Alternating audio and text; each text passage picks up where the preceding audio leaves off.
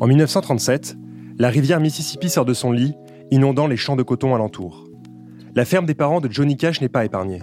Hommes, femmes, enfants et animaux s'échappent alors sur les collines. Le père de Cash reste autant que possible et, alors qu'il est assis près de l'entrée de la maison, Johnny Cash se souvient de son état d'esprit. He decided that when it had risen five feet high, he was gonna have to leave. Épisode qui inspirera largement son registre musical. Qui aurait pensé, 50 ans après, que ces quelques mots auraient influencé Three Feet High and Rising, un des albums fondateurs du hip-hop américain et les esprits des lycéens Kelvin Mercer, David Jude Jolicoeur et Vincent Lamont Mason Jr., membres fondateurs de De La Soul.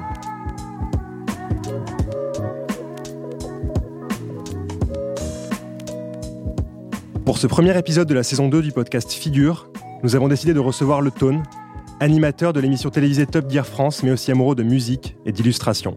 Cet épisode est réalisé avec le concours des montres Tudor, que nous remercions infiniment au passage, Tone étant un ami proche de la marque. Je suis accompagné de Gabriel avec qui nous allons tenter de partager avec vous les différents visages d'une personne qui nous inspire. Salut Tone. Salut. Salut. Salut. C'est un immense plaisir de te, de te, de te recevoir. Merci Ah d'être bah venu. Merci, ça me Ouais, fait plaisir. Je t'en prie. Et hum, est-ce que les paroles de Johnny Cash n'auraient pas influencé une quatrième personne, en plus de, des membres de De La Soul? Tu veux dire que quelque part, par euh, conséquence, ça m'a inspiré moi? Grave. En fait, Johnny Cash, euh, malheureusement, je ne connais pas très bien euh, son catalogue musical. Euh, j'ai adoré ton intro, j'ai trouvé ça hyper euh, poétique et j'étais là dans les champs de coton et, Merci. et surtout qu'en ce moment c'est important, l'histoire de- des États-Unis et l'histoire des Noirs américains. Et du coup, j'ai découvert que ça avait inspiré l'album qui m'a fait faire de la musique. Parce qu'en fait, de la soul, c'est quand j'ai écouté ce disque, je me suis dit c'est ça que je vais faire dans ma vie. Je vais être rappeur et je veux raconter des, des histoires de fleurs, de baba cool, euh, néo-moderne, euh, des trucs assez positifs. Et enfin, comme tu peux le voir, vu que tu es devant moi, euh, le gangsta rap, j'étais difficilement éligible. Donc voilà, j'étais content quand ce disque est sorti de découvrir que le rap pouvait être autre chose que qu'un truc violent et même si c'est important les revendications et que j'aurais pu trouver ma place euh, comme artiste décalé dans le hip-hop. Et du coup, ça t'a. Comment tu t'es mis à la musique suite à cet album? Bah en fait, euh, un peu inspiré par les paroles de De La Soul, j'ai commencé à raconter ma vie euh, qui n'était pas forcément euh, qui est celle de d'un banlieusard sans fric et en galère, etc. Bon, je n'ai pas eu beaucoup de thunes quand j'étais adolescent, mais c'était plutôt tranquille, quoi. Et, euh, et j'ai commencé à faire des textes de rap assez, euh, assez décalés. euh. moi, je parlais de, de, de mes parents, euh, plutôt de psychanalyse, tu vois, euh, Françoise Dolto, euh, de ma parano à l'époque, ce genre de truc d'ado, quoi. Et euh, bon, j'ai pas fait carrière dans le rap, mais par contre, quand j'ai envoyé un jour mon album dans une maison de disques, ils nous ont dit ouais, les paroles, c'est pas trop notre truc, mais la musique, on aime bien. Et en fait, c'est ce qui a donné mon premier album, qui s'appelle Le Petit Nabab, qui est un album de musique électronique instrumentale, qui était mon disque de rap sur lequel je rappais, mais euh, voilà, j'ai enlevé les paroles et j'ai enlevé ma voix et j'ai mis euh, dans une enveloppe mon idée de carrière euh, hip-hop. Et voilà, et j'ai commencé à faire de la musique électronique. C'est toi qui composais? Ouais, je composais, euh, je composais, je rappais. J'avais même fait quelques concerts sur scène. On avait un, un, tri, un quatuor, donc guitare, contrebasse et scratch. Et euh, puis voilà, c'était pas vraiment l'époque du, du rap blanc euh, égocentrique et décalé. C'est venu après avec TTC, euh, dix ans après. Mhm. J'étais un petit peu en avance. et voilà, non, par contre, c'était super. Après, ça m'allait très bien aussi de faire de la musique. Honnêtement, mes textes, quand je les réécoute à- avec 30 ans d'écart, je les trouve incompréhensibles. Donc, pff, ça me parlait à moi, peut-être ça parlait pas aux autres. Donc voilà, c'était parfait. Ça s'est bien déroulé. J'ai aucun regret. Mais j'écoute que du rap, par contre, depuis que j'ai 16 ans. Rap, euh, pas Rap forcément américain. Ouais, rap américain et plutôt euh, même euh, West, euh, East Coast, quoi. Ouais. Gangstar, Mob Deep, le Wu-Tang, enfin, c'est plus les fondamentaux de ma culture musicale. Surtout Das FX, Ouais, j'adore. Master Ace, Ar- Artifacts, qui sont pas vraiment, euh, qui sont de Newark euh, au-dessus. Et euh, bah, pour moi, le, j'étais dans, j'étais dans une espèce, espèce de tunnel où euh, j'écoutais pas quand ça chantait. Euh, J'écoutais pas trop des trucs euh, gras et sirupeux de la West Coast. Dès que tu vois, ça chantait un peu, euh, Mm. j'y allais pas. Et bon, je me suis rattrapé après. hein. Mais par, par exemple, le rock ne fait pas du tout partie de ma culture musicale, à part Talking Heads, qui est le seul groupe que j'ai écouté euh, en boucle pendant euh, des années, en même temps que j'écoutais du rap. C'est tout. Et Johnny Cash, peut-être. Et Johnny Cash, je connais pas. Et donc, tu vois, dès demain, je vais écouter Johnny Cash dans le train parce que je prends le train et euh, j'adore écouter de la musique dans le train et regarder le paysage défiler. Et donc, je vais découvrir Johnny Cash demain. Ça, on t'enverra le lien si tu veux. Ouais, en un clic, tu pourras Mais c'est ça. En fait, vous pouvez me le partager. grave. On va le faire demain, même cet après-midi, je pense. Mais euh, c'était chouette cette intro. J'aime bien encore. Je la Ouais. réécouterai plein de fois. Merci. je te l'enverrai. Ah ouais, c'est cool. C'est une bonne idée en plus. C'est toujours plus sympa, je trouve. Je sais pas comment Ouais, t'as su tout ça. En tout cas, t'as des, des dons de médium. Ouais, je suis, je suis médium. Voilà, c'est super. Et du coup, euh, vu que tu as un peu pris ton pied dans la musique et que tu as vu peut-être que euh, ça allait être limité, qu'est-ce que tu as, que voulu faire par la suite? Alors, j'ai pas vu que c'était limité au départ, hein, parce que moi, je me voyais vraiment gagner un Grammy Awards. euh, tu vois, j'ai mon discours des, fêtes de la musique, euh, pas des fêtes de la musique. Mon discours des victoires de la musique, je l'ai répété tous les soirs en me couchant pendant des années, en m'imaginant pleurer, en félicitant ma femme et mes filles de leur soutien et compagnie. Et donc, en fait, euh, j'ai quand même eu euh, une carrière musicale assez riche, puisque euh, euh, Joli Dragon, ça a vraiment bien marché, qui était mon premier single, et qui a été mon seul tube d'ailleurs, et qui a vraiment bien marché, qui, annonçait la naissance de ma première fille, Louise, qui chante aujourd'hui. Et, il a été exporté au Japon, au Brésil, pas mal aussi, en Allemagne. Et j'ai fait des synchros, ce qu'on appelle des musiques de pub avec. Ah, les carrément. marques ont appelé euh, pour utiliser le morceau un peu partout dans le monde. Et en fait, euh, moi, je faisais vraiment partie de la Ligue 2 de, de la French Touch en France, tu vois. Mais euh, je vendais 250 000 albums, donc euh, euh, j'avais largement de quoi vivre, euh, euh, éduquer mes enfants et euh, continuer à faire de la musique. Donc, euh, c'est ce que j'ai fait pendant 10 ans. Euh, j'ai fait un deuxième album qui était super parce que j'étais le premier à travailler avec Émilie Simon, qui a ensuite euh, une, super carrière. J'ai travaillé avec Nicolette, qui était une chanteuse de Massive Attack que j'adorais depuis des années. Et euh, mon dernier disque, je suis parti en Inde et euh, j'ai enregistré un mois et demi avec des musiciens indiens entre, euh, entre Bombay et Delhi. Et ça a été une expérience incroyable. Et quand je suis revenu en France, tout le monde m'a dit il n'y a pas vraiment de place pour cette musique aujourd'hui. C'est pas ni world, ni électro, ni machin. Et ça a un peu scellé euh, le truc, quoi. Je me suis dit bon, j'en ai marre, euh, j'arrive pas vraiment à trouver ma place et tout. Et je marchais dans la rue, comme un kidam. Et là, je croise un pote, un pote de seconde qui était avec moi à Bordeaux et qui me dit euh, Tiens, je travaille dans un magazine d'automobile, ils cherchent des pigistes.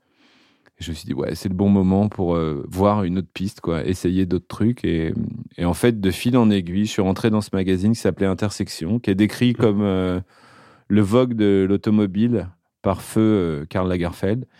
Et euh, j'en suis devenu euh, rédacteur en chef. Et j'ai commencé à me faire un réseau autour de l'automobile. Et j'ai toujours été fan d'automobile depuis l'enfance. Et, et voilà, c'était un peu la boucle qui se bouclait sur, sur la voiture. Et de fil en aiguille, bah, j'en suis arrivé à faire le casting de Top Gear et à faire Top Gear. Voilà. Et euh, j'ai la chance de pouvoir euh, faire tout ce que j'aime euh, toute ma vie. Donc, dans plein ta de chambre euh, d'enfant, tu avais des posters de hip-hop et, des voitures. posters de voiture? Ouais, et quelques meufs aussi. Ah, quand même. Ouais. Même si je suis marié, c'est vrai que je mets plus de posters de meufs sur mon mur. Mais voilà. On était sur quel registre euh, de voiture? Euh, en fait, moi, j'aime tout. Et en fait, plus que l'automobile, euh, bon, c'est vrai que c'est passionnant l'histoire de l'automobile. Euh, D'ailleurs, euh, je fais des documentaires euh, sur l'histoire de l'automobile et j'ai la chance de, de découvrir plein de modèles, de trucs. Enfin, c'est tellement vaste euh, comme moyen de mobilité. Il y a eu tellement de trucs euh, depuis 1890 euh, jusqu'à aujourd'hui. Mm. Euh, rien que rien qu'il y a trois jours, je- le matin, j'étais dans une voiture de 1914 que je conduisais sur une route départementale. Après, j'ai pris une voiture de 1941 qui était une Peugeot électrique construite sous l'occupation pour euh, permettre aux médecins et, aux- et aux postiers de se déplacer. C'est une toute petite voiture, on dirait la voiture de Oui Oui, c'est trop mignon. Ça s'appelle une VLV. Ensuite, j'ai pris un vélo de 1894 pour me déplacer autour du musée et j'ai fini par une voiture qui a fait les 24 heures du Mans en 1936. Et là, je me suis dit, la journée était bien remplie. Donc voilà, ça c'est euh, mon activité en ce moment. Faire des documentaires s'appelle des grandes heures. Donc c'est les grandes heures de Peugeot, les grandes heures de Renault, les grandes heures de Citroën. Pour l'instant, j'espère qu'on fera euh, toutes les marques du monde entier. euh, comme ça, c'est des documentaires d'une heure. Et euh, j'ai perdu le fil du début. Sur tes posters, sur ce que t'aimes comme. euh, Ah voilà, Ouais. merci. Je Toi, prie, suis. vif. hein. Je Ouais. suis. Et donc, en fait, euh, plus que l'histoire de l'automobile, c'est euh, le plaisir de conduire qui vraiment euh, m'a fait euh, craquer pour l'automobile. J'adore conduire. Si tu me dis euh, demain, euh, viens, on, on va en Croatie euh, pour voir un truc, euh, je peux t'emmener en voiture. Et puis, je te ramène. Je peux rouler des heures et des heures. 12 heures maxi. euh, après, il faut que je fasse une pause, mais je peux vraiment rouler tout le temps. J'adore ça. Je sais pas, tu es dans une voiture avec des gens ou même tout seul, tu écoutes de la musique. C'est un endroit qui est une sorte de petite maison, euh, un endroit super personnel, fermé, euh, généralement avec une bonne acoustique. C'est vrai. Donc euh, plutôt globalement après 1980, parce qu'avant c'est plus compliqué. Mais euh, je sais pas, je trouve ça hyper. euh, c'est un moyen de, découvrir un pays et de, découvrir les usages. Tu vois, la route, c'est quand même c'est assez parlant sur le caractère des gens.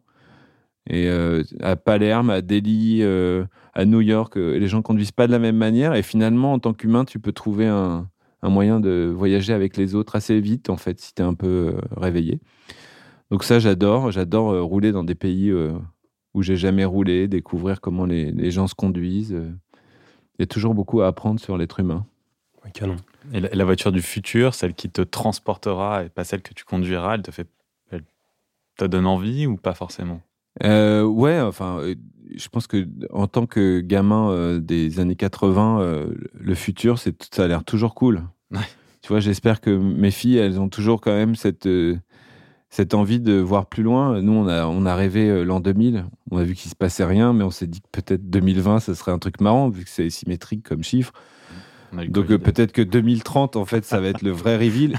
Mais j'arrête pas d'espérer un truc, euh, tu vois, moderne. Et quand même, globalement, quand j'ai commencé, je faisais des dessins sur mon cahier à l'école. Et aujourd'hui, je dessine sur euh, un iPad euh, connecté à un cloud. Euh, du coup, si je perds mon iPad, je perds pas mes dessins et tout. C'est quand même, tu vois, il y a des trucs qui, qui, qui sont vraiment cool, quoi. Pouvoir communiquer, voir les gens à travers le monde. Donc j'espère que la voiture sera, du futur sera aussi enthousiasmante que, que les découvertes geeks que j'ai vues toute ma vie.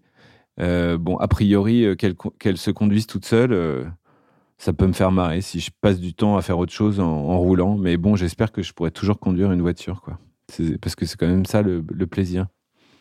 Mais là, tu parles de donc, euh, tranquillité, découvrir un pays, des, cul- des cultures, ce qui, est, ce qui est assez ouf. Mais tu as fait de la course automobile aussi, je crois, un petit peu. Ce qui n'est pas du tout la même approche de l'automobile et, Non, t'as pas le temps de parler aux gens, c'est vrai, quand tu fais de la course Non. automobile. et tu de la musique, c'est chaud aussi. Ouais, c'est ça. Tu peux pas faire de musique, tu écoutes rien. Et bon, j'adore ça. Ouais, ça a toujours été un truc. euh, pendant des années, euh, je me suis dit, euh, comme tous les gamins, j'aurais pu faire de la Formule 1 si mes parents m'avaient poussé, s'ils avaient eu de l'argent. Et j'ai toujours regardé les, courses automobiles de n'importe quelle catégorie. J'adore ça. Et en fait, à 15 ans, je faisais ma taille et quasiment mon poids actuel. Et j'ai toujours été nul en karting. Et j'ai toujours pensé que j'étais nul en, en sport automobile. Et à partir du moment où j'ai eu mon permis et j'ai commencé à défier euh, les gens sur la route, j'ai vu que j'étais pas si nul. Il faut pas le dire, hein, ça c'est interdit. hein. les enfants qui nous entendent, il faut pas faire n'importe quoi sur la route. Surtout pas. Et, euh, et en fait, euh, j'ai fait quelques trucs euh, quand j'étais journaliste et j'ai vu que je roulais plutôt pas si mal. Et, et en fait, quand j'ai rencontré Bruce Joanny, qui fait Top Mhm. Gear avec moi, qui est le pilote de la bande, il y a Philippe et Bruce. Et je l'avais vu la nuit parce que j'avais le câble et euh, je donnais le biberon à ma fille euh, à- vers 2-3 heures du matin et je regardais ses courses à lui. Et comme c'était le seul français de la grille, c'était en World Series by Renault. Et euh, il y avait un petit drapeau français, et donc j'avais retenu son nom. Et quand je l'ai vu au casting, je fais Mais Joanie, Joanie, Joanie, mais je te, mais je te connais je t'ai vu courir et tout. Il me fait, ah bon, t'es bien le seul. et euh, donc, on a parlé évidemment tout de suite sport automobile. Euh, j'ai eu l'opportunité d'être l'ambassadeur du championnat Caterham pendant trois ans. Et, euh, et, je me souviens, la première course, j'arrive pour les essais et j'envoie une vidéo de mon meilleur tour à Bruce. Puis, il était coach à l'époque d'un jeune Malaisien qui était pressenti pour monter en Formule 1 mmh. chez Mercedes. Donc il travaille, il, courait à travers le monde pour coacher euh, ce mec-là. Et euh, bon, pas de réponse. Et puis le matin, je me lève et en fait, je vois dans, mon WhatsApp 56 euh, messages qui sont autant de conseils pour les 56 points importants du tour que je lui ai envoyé. Et donc c'était hyper drôle parce que je lis et il me fait Bon, bah là, tu es à peu près à une tour Eiffel de la corde il faudrait quand même que tu te rapproches du point de corde. Là, euh, tu fais n'importe quoi, mets tes mains droites et tout. C'était super drôle. Et on a développé une sorte de relation de, de coaching euh, virtuel comme ça. Et euh, je me suis amélioré très très vite grâce à ces conseils. Et j'ai fait mon premier podium et tout. Après, je voyais les photos. Et, voilà. Et là, il continue et il va me coacher cette année pour le championnat midget 2 litres qui démarre fin août et qui est décalé dans le temps à cause du Covid jusqu'à Noël. Voilà, mais j'adore ça, euh, la course automobile. Il y a, un truc. Euh, bon, je sais que c'est pas hyper euh, écolo-friendly, que ça va sûrement se modifier dans les années qui viennent. On peut plus trop, trop courir après l'énergie comme ça. Donc, j'espère qu'on trouvera un projet qui permettra de continuer à faire du sport automobile en ayant conscience des données environnementales. Et mais il y a un truc, quoi. Tu mets ta combi tu mets ton casque, tu fermes, tu montes dans la voiture, tu démarres, ça sent l'essence. Après, ça sent un peu les pneus, les plaquettes. Tu cours, euh, tu te concentres. Rester concentré 25 minutes, pour moi, c'est super dur. Donc, c'est un vrai exercice. Et voilà, la joie de faire un truc bien euh, quand tu arrives, le podium, tout ça, ça me, j'adore ça. Ça me transporte. Ton, ta concentration euh, qui dure pas plus de 25 minutes, c'est parce que tu t'aimes t'intéresser à tout et que tu as besoin de faire plein de trucs? Parce que j'ai l'impression en fait que tu fais énormément de choses. Quand je t'écoute, je me dis vraiment que je suis une merde. ouais, mais en plus, tu dis, on n'entend pas que je suis hyper beau. Ah, ça, ouais, mais, mais, je vais prendre une photo, on mettra ça. Je suis hyper relou comme mec. hyper beau. Ouais, en plus, j'ai une vie de famille incroyable. j'ai trois bagnoles. non, mais... Non, mais t'es un peu hyperactif. Enfin, genre, tu, tu Mais non, pas tant que ça, en fait. Je, je, j'en rajoute des caisses. Ah, d'accord. Après, euh, la concentration, ouais, je pense que j'ai un problème d'hyperactivité euh, et que j'ai du mal à me concentrer. Tu vois, mm. donc la vie de, par exemple, travailler dans un bureau, les réunions, tout ça, j'ai vachement de mal. Donc je l'essaye de le faire. Tu vois, Top Gear, ça m'a un peu modifié euh, ce truc-là. Mais même quand j'étais rédacteur en chef d'intersection, j'allais pas au bureau, quoi. Je peux pas jamais, jamais être chez moi, travailler. Je peux glander longtemps en, en écoutant de la musique et et et c'est vrai qu'à la fin, je me dis, ça fait beaucoup de projets, euh, tout ça. Là, en plus, en ce moment, je fais une bande dessinée où j'essaie de faire 200 pages pour raconter justement mon rapport à l'automobile depuis ma naissance, euh, en gros, jusqu'à Top Gear. Et euh, ça me prend du temps. conduire, ça me prend du temps. je sais pas, j'ai pas l'impression de. Vous, vous faites vachement de trucs. Ouais, non, on fait des trucs. Mais... Bah ouais, vous avez monté une boîte, euh, c'est un succès phénoménal. Les gens se l'arrachent. Et on est beau. et on est, très beau. Super beau. Vous êtes jeune, ce qui n'est pas mon cas. Vous avez des super beaux cheveux et tout. Ouais, ils sont tout gris. Plutôt Nico quand même. Ouais, c'est pour ça que t'en, en as moins. J'en ai moins. Mais on voit bien tes, sourcils. et non, non, voilà, j'essaie de. j'ai passé beaucoup de temps avec mes enfants en fait. Euh, après mon premier disque, j'aurais pu faire plus de musique, ouais. Hmm j'ai un peu glandé, euh, j'ai un peu, euh, j'ai un peu pas aimé la pression mise par les maisons de disques, tu vois. Hmm. J'ai un peu fait les trucs à l'envers. j'ai signé en voyant une cassette, alors que normalement personne, ça arrivait à personne. Quand j'ai fait Source Lab, je me suis retrouvé avec des, petits groupes genre Daft Punk, Air, Alex Goffer et tout. Et en fait, au début, je me suis dit c'est cool, c'est normal, ça va être comme ça. Dès que je vais faire un son, ça va être un tube et tout. Et puis, et puis non, Hmm.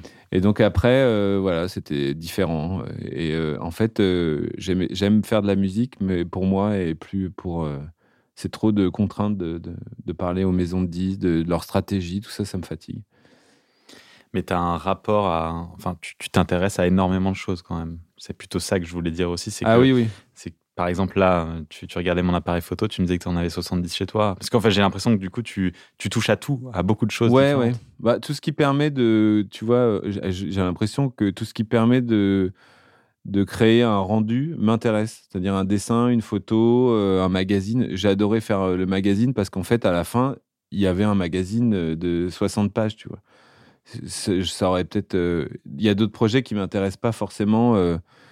Euh, les RH, par exemple, j'aurais pas fait des RH, tu vois. J'admire les gens qui sont capables de faire ça, tu vois. J'aimerais tellement un jour. Euh, c'est bon. Enfin, tu vois, je pense que le monde est fait pour que. Moi, j'ai la chance de voilà, de, de pouvoir faire du dessin, de la musique et quand même de pas trop galérer et d'en vivre correctement. Mais et après, je pense aussi que c'est une histoire de stockage de de, de, mémoire interne euh, hmm. qui fait que je, sais, je retiens tout. Quoi. Par exemple, si je veux m'acheter une machine à laver, je vais regarder les specs de toutes les machines à laver et pendant 4 ans, je m'en souviendrai.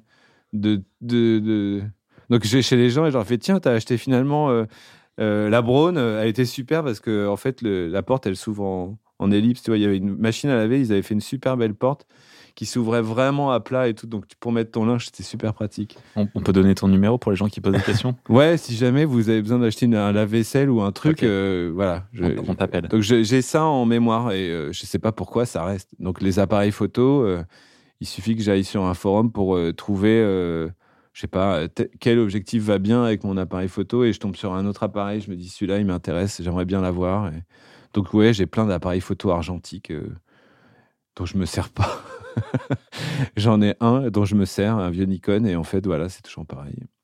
Faudra que je, les donne à mes filles et j'espère qu'un jour elles iront faire des photos. Euh. C'est pour la beauté de l'objet, quoi, aussi. Ouais, j'aime bien les objets. Ouais. J'avoue que j'aime beaucoup la technologie. Après, savoir comment les gens les ont inventés. Euh. C'est mon prochain, ma prochaine étape. Euh, je crois que j'aimerais faire des manuels scolaires. Tu vois, de. Il y avait un truc quand j'étais gamin, vous pouvez pas connaître, vous qui êtes si jeune, qui s'appelait Tout l'univers et qui était un atlas illustré de, de, tout. Et donc tu regardais, tu disais, bon, bah les minéraux. Alors, tout vrai, et puis tu avais 20 pages sur les minéraux hyper bien dessinés, avec euh, euh, des explications, et je sais pas pourquoi, moi je les avais petits. Je pense que tu les, tu les obtenais euh, en cadeau avec Pif Gadget. J'adore. Tu connais? Bien sûr. Tu connais Pif Gadget, c'était génial. On ouvrait, moi j'étais abonné, on ouvrait comme ça, puis il y avait un gadget t'avais des trucs pas possibles, quoi. Comment, euh, comment couper les, le, coupe œuf dur. Donc tu mettais un œuf dur et tu le coupais comme ça et ça faisait des petites tranches en une seule fois. Je vois très bien. Après un peu de maillot. Voilà, après de la maillot et tout, c'était génial. À la cour de récré, si t'avais un œuf dur et que tu faisais ça, mon gars, t'étais le roi de la cour de récré, quoi. Avec toutes les filles. Voilà. Tu peux me faire ça Tu peux me couper mon œuf, s'il te plaît? Mais ouais, avec plaisir. Et donc, euh, il y avait tout l'univers. Je pense que c'était offert avec. Et, j'ai lu ça toute mon enfance, quoi. Donc, j'ai, tu vois, j'ai gardé ça aussi euh, mhm. en mémoire. Euh, donc, quelques trucs comme ça. Mais bon, j'ai plein de potes encore plus brillants. J'ai un pote qui calcule hyper vite. C'est hyper impressionnant. Tu lui fais 1462 plus 226 divisé par 4. Et il te, il te répond à peu près le temps de respirer. 126. Non, c'est faux. C'est comme ça. tu m'as eu, j'adore. Bravo. Mais après, peut-être qu'il me fait ça, en fait. Et que je, vu que je recompte pas, j'ai la flemme.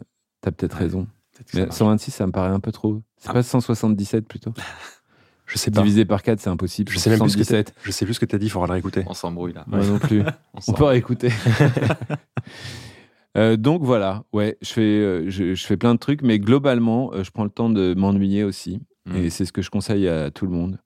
Et surtout quand t'aimes les montres, si tu prends le temps de t'ennuyer, tu vois pas le temps passer tu regardes ta montre. Voilà.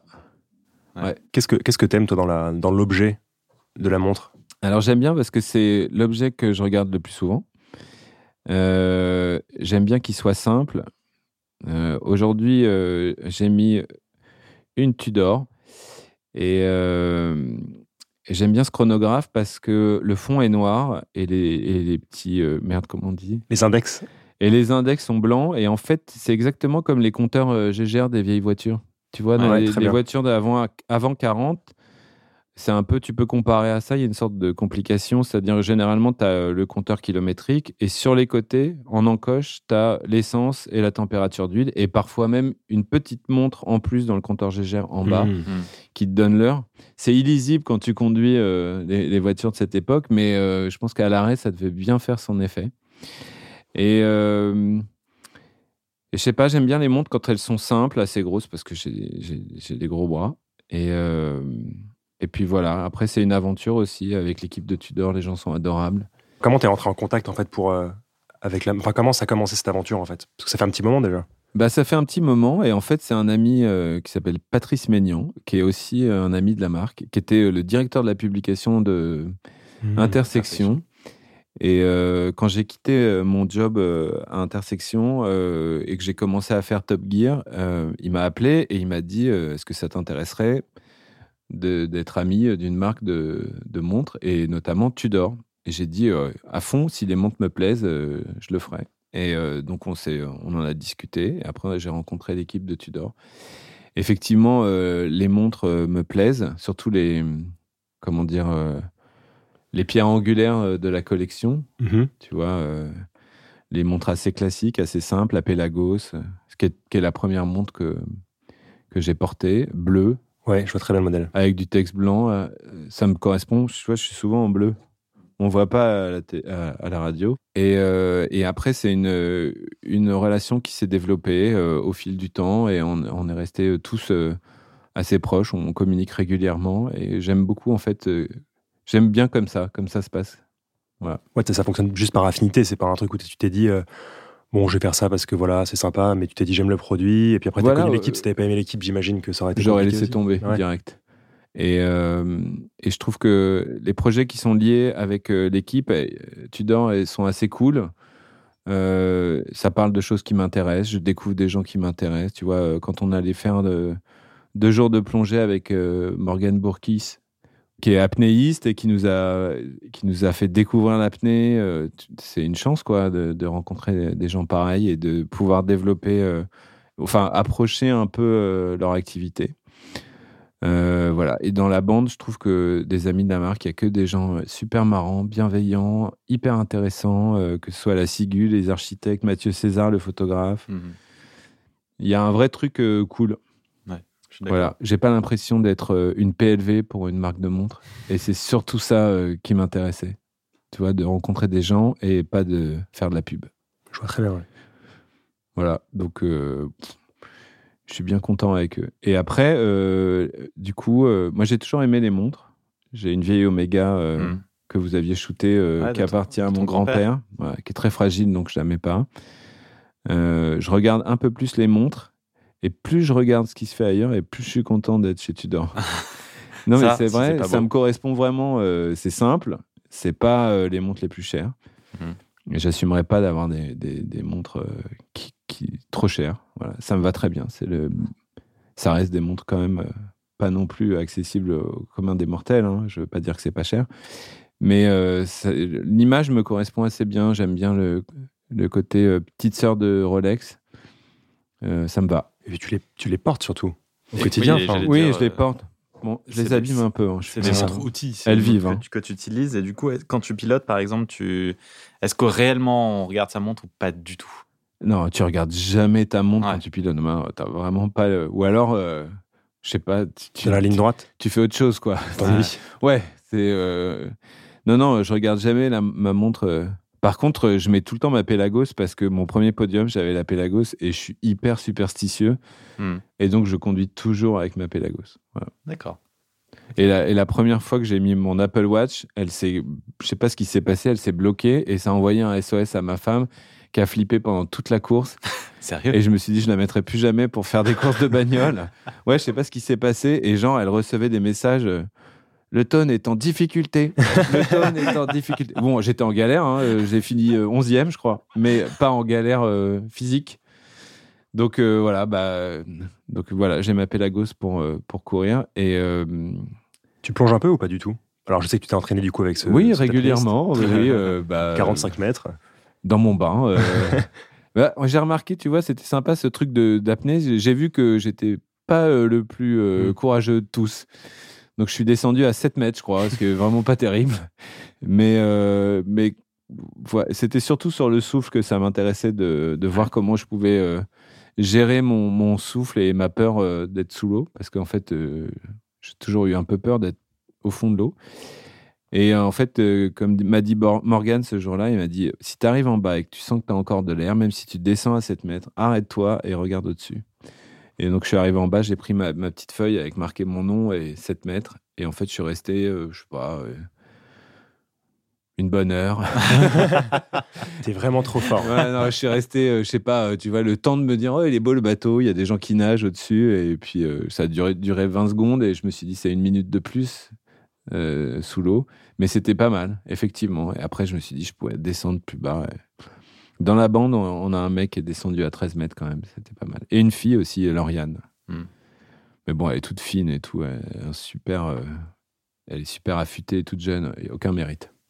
Bon, on a, on a Beaucoup trop, beaucoup hein. de choses. hein. Mais il y a, il y a- il y a d'autres. T'as d'autres euh, sujets, d'autres passions qui te. Ah, mais si, Qui moi, j'ai un, j'ai un truc, parce que tout à l'heure, tu disais que tu Ouais. préparais une BD. Et je Mhm. sais que tu aimes bien illustrer. Et d'ailleurs, je sais qu'il y a quelques années, tu avais, illustré un petit truc pour les rabilleurs. De Ah, très bonne mémoire. Avec, euh, ouais, ouais, avec Intersection, en fait, on avait. euh, tu nous avais envoyé des dessins. Bah oui, parce qu'en fait, Mm. entre le moment où, euh, où j'ai arrêté de faire de la musique, quand je suis revenu d'Inde, je sais pas, ça doit être en 2009, et j'ai commencé à bosser pour Intersection, et j'avais proposé à moi-même, puisque j'étais rédacteur en chef, de faire deux pages de dessin. Et là, je me suis dit, mais c'est une bonne idée que tu viens d'avoir. Je me, suis, je me suis accordé le, le privilège de faire deux pages d'illustration où je racontais les salons et les rencontres euh, que- marrantes que j'avais pu faire euh, Hmm. euh, durant mes, mes voyages de presse. Et euh, j'ai commencé à dessiner les gens du, du business de la bagnole et tout. Et ça, les gens adoraient. C'était genre, ils regardaient tout de suite le, le cahier d'intersection pour voir s'ils étaient dessinés durant le salon de Détroit, le machin, etc. Et euh, il y a un agent euh, de d'illustrateur qui m'a appelé et il m'a dit euh, ça m'intéresse, je peux vous faire travailler. Et c'est vrai que ça m'a permis parce que la presse c'est pas euh, le même niveau de rémunération que que Ça, la musique sûr. quand ça marche, tu vois. Ouais. Donc ça m'a permis de vivre et donc pendant 4-5 ans j'ai vendu des dessins puisque moi c'est noir et blanc donc c'était Mm. la mode. Tu vois il y a, ouais il y a 6-7 ans c'était la mode. Donc euh, j'ai fait ça et euh, et depuis, euh, j'ai continué à dessiner. Je me suis dit, il faut que je m'attelle à un projet euh, spécifique. Et pourquoi pas raconter ma vie euh, en, BD, tu vois. Je, pense qu'il y a plein de voitures à dessiner, de, moments, de, moments de, de mon enfance qui sont marrants à raconter. et donc voilà, j'ai commencé. Je sais pas si ça intéressera beaucoup de monde, mais en tout cas, pour moi, c'est important de le faire.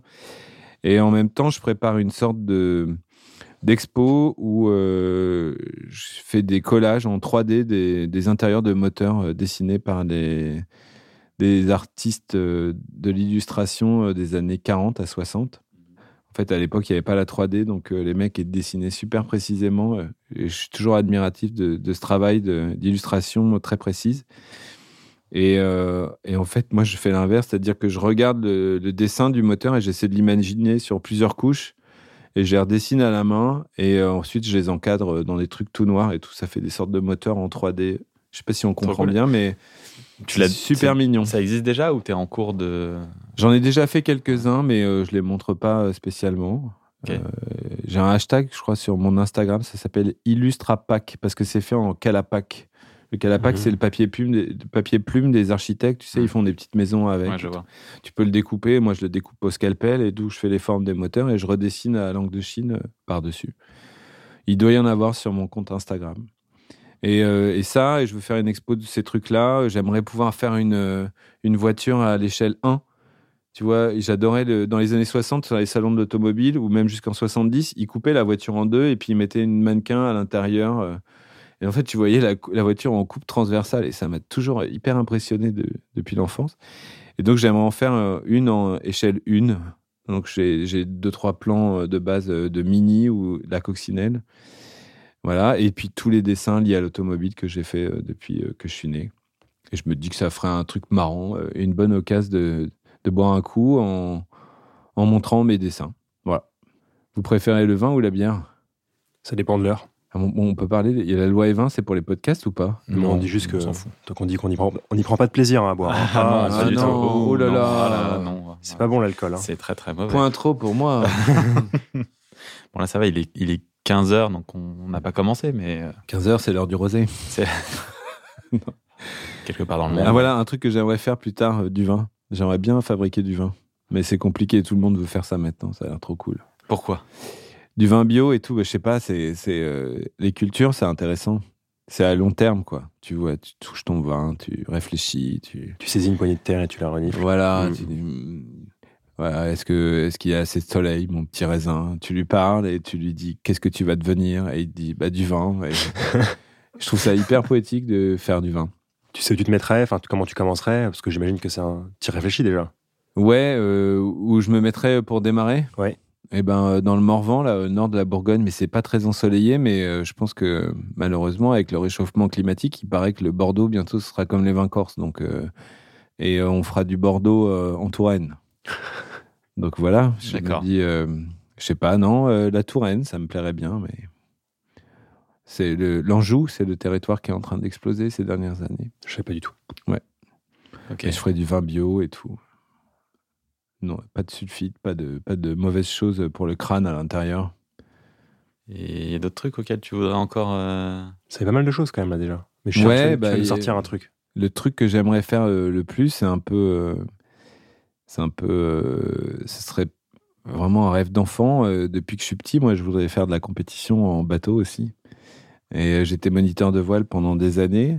Où ça? euh, Au Glénan, Ah, l'école ah de ouais. voile des Glénans. Mm. Et euh, en fait, euh, j'ai commencé à faire des colos euh, de vacances euh, quand j'étais tout petit parce que mes parents ils bossaient et tout. Euh, Donc j'ai fait beaucoup de colos. Et la première que j'ai faite, c'était une colo de modélisme. Et j'avais choisi la Jeep. Tu vois, elle était super belle, la Jeep et tout. Et pendant une semaine, je me suis un peu fait yesh à, à monter la Jeep avec que des garçons en colo, tu vois. Il n'y avait pas une seule fille.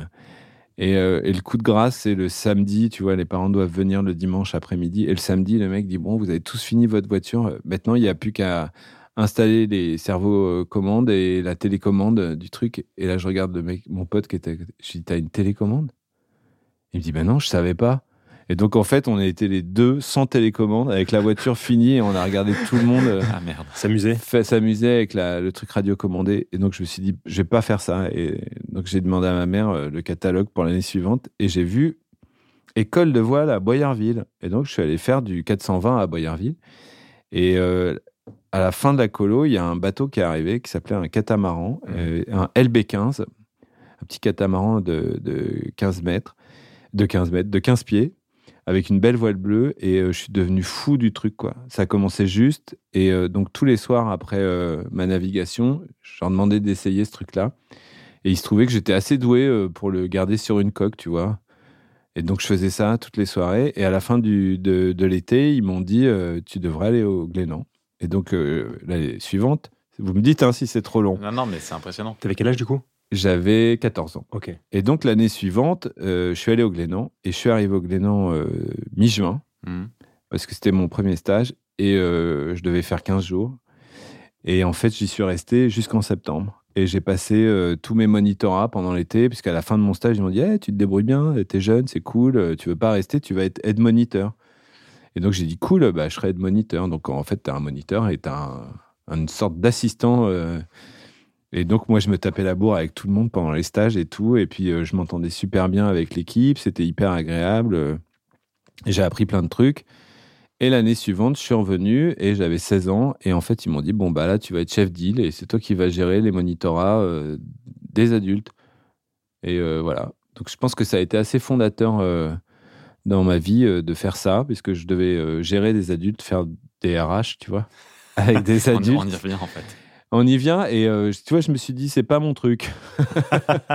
c'est pas euh, de dire aux gens euh, de faire des choses, c'est pas mon truc. Mm. Moi, j'attendais, je m'attendais à ce que les gens soient hyper autonomes les uns, surtout des grands avec moi. Et en fait, il y avait des rapports conflictuels de, de pouvoir et tout que j'avais pas du tout anticipé. Mais remarque, j'ai compris à la fin de l'été, euh, Mm. j'ai vu. Donc voilà. Après, j'ai voulu faire, j'ai voulu être payé parce que ça, c'était bénévole au Glénan et j'ai voulu être payé. Et, euh, et ça m'a moins intéressé à partir du moment où c'était payé. Mais euh, je voulais faire de la compétition, je voulais passer mon brevet d'État et, euh, faire de la voile toute ma vie, en fait. Et mes idoles étaient là, Florence Artaud, Laurent Bourgnon. et c'est ce que je voulais faire. Et le rap est arrivé en 89 et ça a tout bouleversé. et j'ai fait de la musique au lieu de faire du bateau. Et tu fais du bateau encore aujourd'hui ou? Non, mes filles, elles trouvent que c'est fait, il fait froid sur les katas, qu'elles se prennent des paquets d'eau. Euh, moi, j'aime bien euh, y aller vraiment, donc je dessale deux ou trois fois à chaque fois parce que je me prends des, des vagues et que ça m'amuse. Du coup, non, pas trop. Et, euh, et on- l'été, on part plutôt en Grèce et il n'y a pas de vent, donc. Ou alors il y en a trop. Oui, il y en a trop. ouais. Ouais, c'est- C'est c'est- tout ou rien. Ou alors tu passes vraiment euh, et deux mètres après il y en a beaucoup et puis deux mètres après il y en a plus du tout et puis deux mètres après il y en a un peu moins. Ça a failli euh, rebondir cette histoire en en 2014. euh, j'ai été invité par euh, Sidney Gavinier qui faisait la route du Rhum avec euh, un Imoca 70 qui a un trimaran. c'est un peu comme si tu te lançais euh, dans le Paris Dakar avec, euh, je sais pas, un Lamborghini Urus euh, préparé. Je sais pas si tu vois. En fait, c'était faire la route du Rhum avec ces bateaux, c'était vraiment chaud parce qu'ils étaient hyper nerveux. Et d'ailleurs, il a failli se cabaner devant nous euh, juste au départ. Tu vois, le bateau, il monte pff, sur un flotteur en, en quelques secondes. Par contre, ça va vite, mais c'est dur à mener tout seul. Enfin bon, passons. Et, euh, et donc, on est à, à Saint-Malo pour le départ de cette course. Et euh, je me retrouve à picoler euh, de l'eau euh, au bar du coin avec euh, tous les marins de mon enfance. Il y avait Loïc Perron, euh, Kersozon qui était là, qui dit bonjour, machin. Et comme j'étais avec Sydney, j'étais un peu euh, dans la boucle du truc. Euh, Il y a des mecs de Sea Shepherd, Sea Shepherd qui sont là et qui regardent Top Gear et j'hallucine. Et ils me disent Ouais, le tone, t'as l'air trop marrant et tout, super, bravo, on a trop hâte de voir Top Gear en France et tout. Et arrive Laurent Bourgnon. Et, et, euh, et donc je le vois et je lui dis T'es mon idole. Hmm. Et merde, je suis hyper ému. Pardon. Ah non, mais c'est bien. Et, euh, et donc, euh, on discute et il fait 120 kilos. Ouais. Et je lui dis, tu veux pas maigrir Euh, Et ben, tu vois, euh, Top Gear, je peux faire Top Gear, on va avoir des sponsors et tout. Et on fait la Jacques Vabre tous les deux. Et il me dit, mais n'importe quoi, tiens, on reprend une bière et tout. Et je lui dis, mais quand même, il y a bien un moyen pour qu'on navigue tous les deux, qu'on fasse une opération.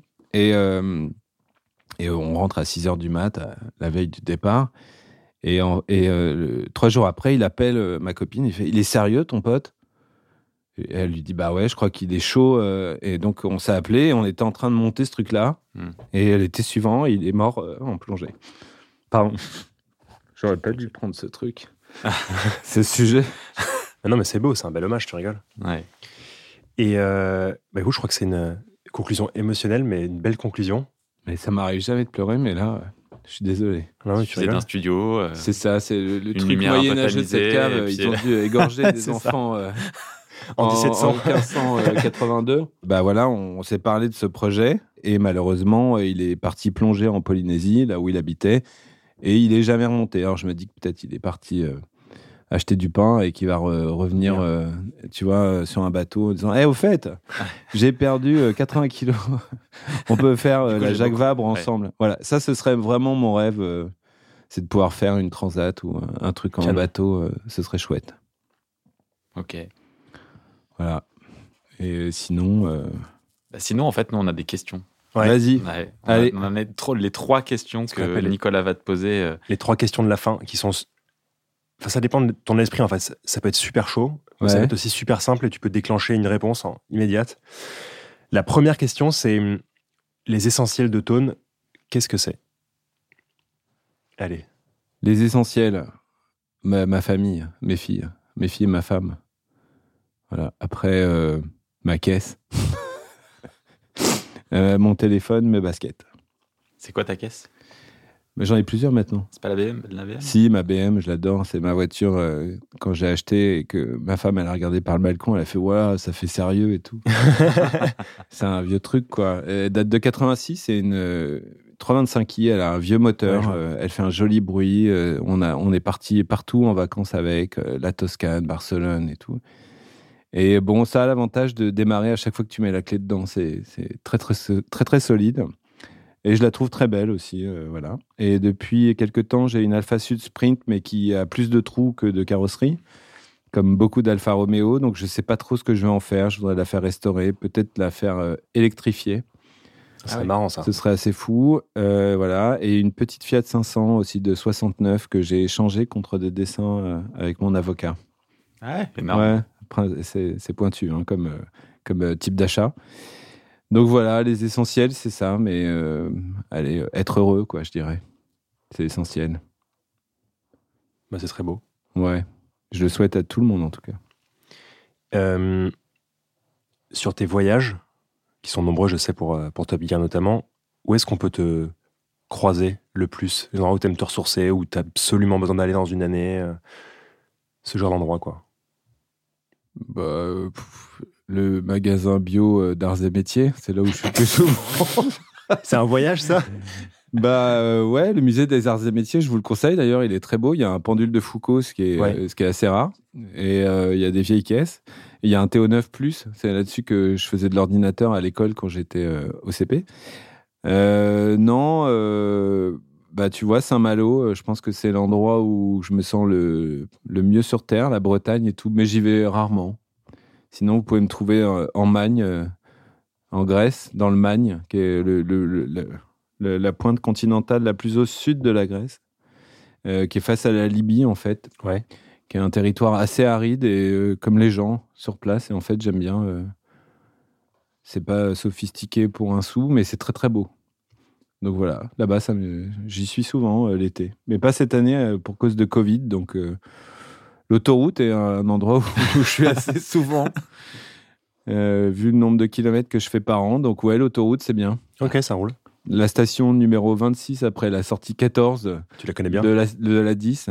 Ouais, la 10, c'est l'autoroute que je, que je connais le plus. Je pense que dès qu'il y a un nouvel arbre, je suis capable de le lire. Sonny de Poule, il n'était pas là la dernière fois Ouais, c'est ça. Ouais, dis donc, ils ont refait le, marquage au sol euh, de l'air de Saint-Jean-d'Angély. Elle est très belle, l'air de Saint-Jean-d'Angély. Il y a des cyprès, on se croit un peu en Toscane.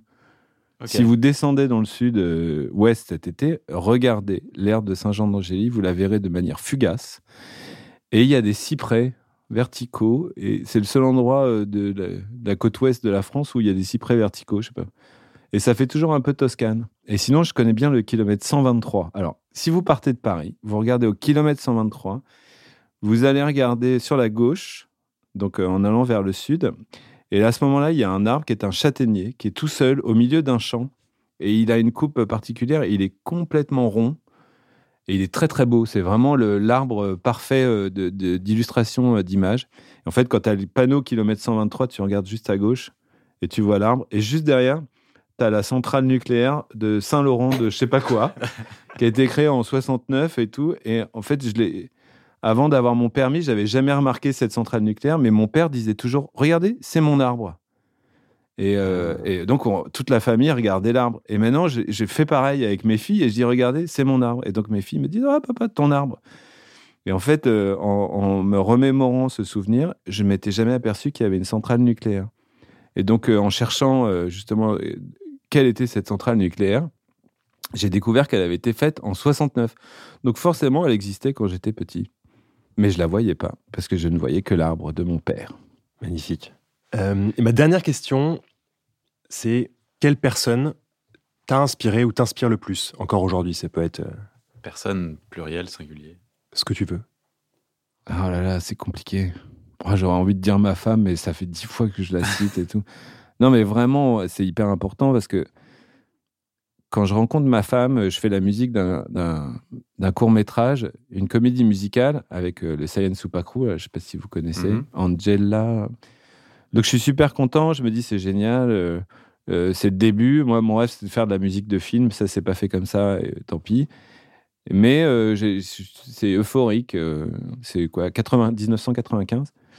Puis on discute et on rigole de Et en fait, on tombe assez euh, vite amoureux, on bosse les chorégraphies, les machins. Et puis, euh, je retourne à Bordeaux où j'habitais à l'époque. Elle me dit Tu devrais envoyer ta cassette euh, à un label qui vient de se créer qui s'appelle Source. Et donc, j'envoie ma cassette et il me rappelle une semaine après et je signe. Et en fait, voilà, toute ma vie, ça a été. j'ai toujours fait écouter mes trucs à ma femme et elle m'a toujours donné son avis. On s'est toujours engueulé à cause de son avis.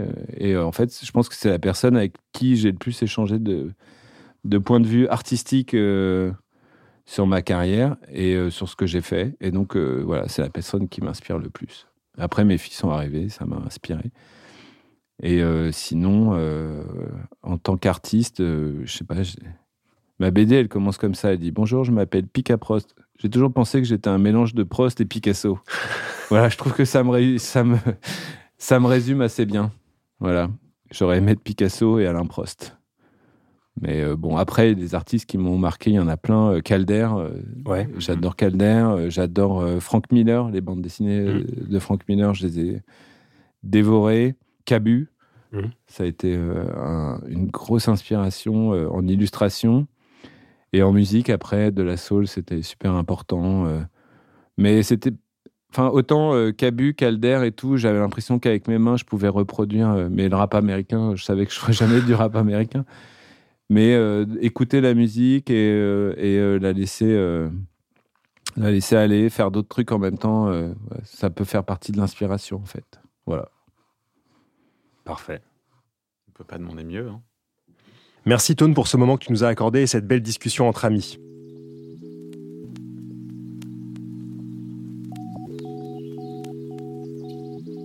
Merci d'avoir écouté ce premier épisode de la saison 2 du podcast Figure. On espère que vous avez apprécié ce moment et que Tone vous a inspiré autant qu'il le fait à chaque fois que l'on se voit, que l'on se parle, que nous soyons réunis grâce à Tudor ou ailleurs.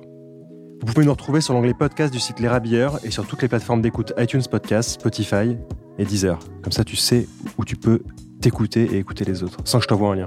Je vais faire euh, de ce pas. Merci, Tone. Merci à vous hein, de m'avoir invité. euh. J'adore parler de moi. C'est trop cool. Un grand merci à l'arrière-boutique studio pour son accueil toujours chaleureux. Merci également à Alexandre Flavian, aka Global Dub, pour ses sons que vous pouvez retrouver sur SoundCloud.